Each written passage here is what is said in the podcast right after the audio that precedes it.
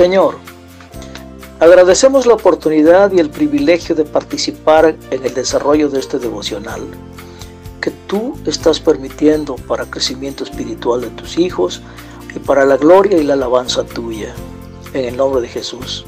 Amén. Hoy toca el día 7 de 50 días de amor. Y comenzamos con la lectura de la cita de hoy que se encuentra en 1 Juan 3 del 16 al 18 y que dice así.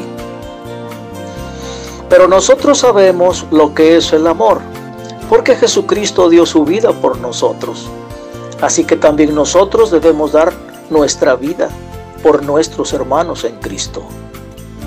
Si un rico ve que alguno de su propia iglesia tiene alguna necesidad y no lo ayuda, ese rico no ama como Dios ama. Hijos míos, no solamente debemos decir que amamos, sino que debemos demostrarlo por medio de lo que hacemos. Vaya, este pasaje es muy claro, no da lugar a dudas. Pero a veces tenemos la sensación de que entre más oscuro sea el pasaje, es más fácil de recibir. Pero eso significa que de alguna manera podemos torcer su significado para que nos ayude a nosotros y no ayude a la gloria de Dios. Así que no podemos hacer esto con este pasaje. Ahora, el modelo para el amor es obvio. Es la muerte de Jesús en la cruz. Y la ilustración más pura del amor es el centro de nuestra fe. No se nos olvide que es la manifestación más profunda y más grande del amor de Dios. Y no podemos ni empezar a comprender lo que es el amor sin antes ver a Jesús y su sacrificio. Porque estamos llamados a amarnos los unos a los otros como Jesús nos amó y como lo dijo que si no lo hacemos no somos sus discípulos. Con esto nos reta a dar nuestras vidas los unos por los otros. Ahora, hermano, puedes pensar que este concepto es abrumador y estás en lo cierto. Es verdad. Y podemos preguntarnos, ¿cómo podemos empezar a hacer eso nosotros? Ahora Juan también parece que anticipa que necesitaremos una ilustración práctica y nos la da porque no muchos de nosotros tenemos la oportunidad de dar la vida por otros. Ah, pero si somos bombardeados con las oportunidades de ayudar a cubrir las necesidades de nuestros hermanos. Y muchas veces la necesidad es material. Ahora, Dios es espíritu, pero se relaciona con nosotros y nos enseña de maneras muy concretas. Primero, Él nos recuerda que el amor no son palabras bonitas, sino más bien llenar las necesidades de los demás, como Él lo hizo.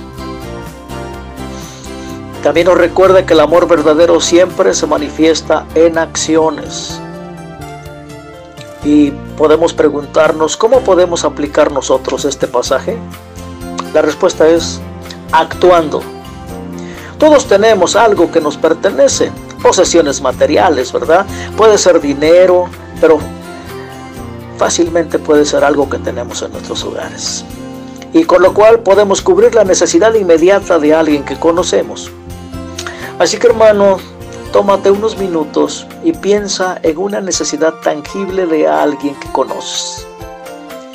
Muchas veces eh, a mí me ha pasado, he visto personas en la calle que no conozco y algunas que sí conocemos y nos damos cuenta en su mirada que algo hay en su corazón.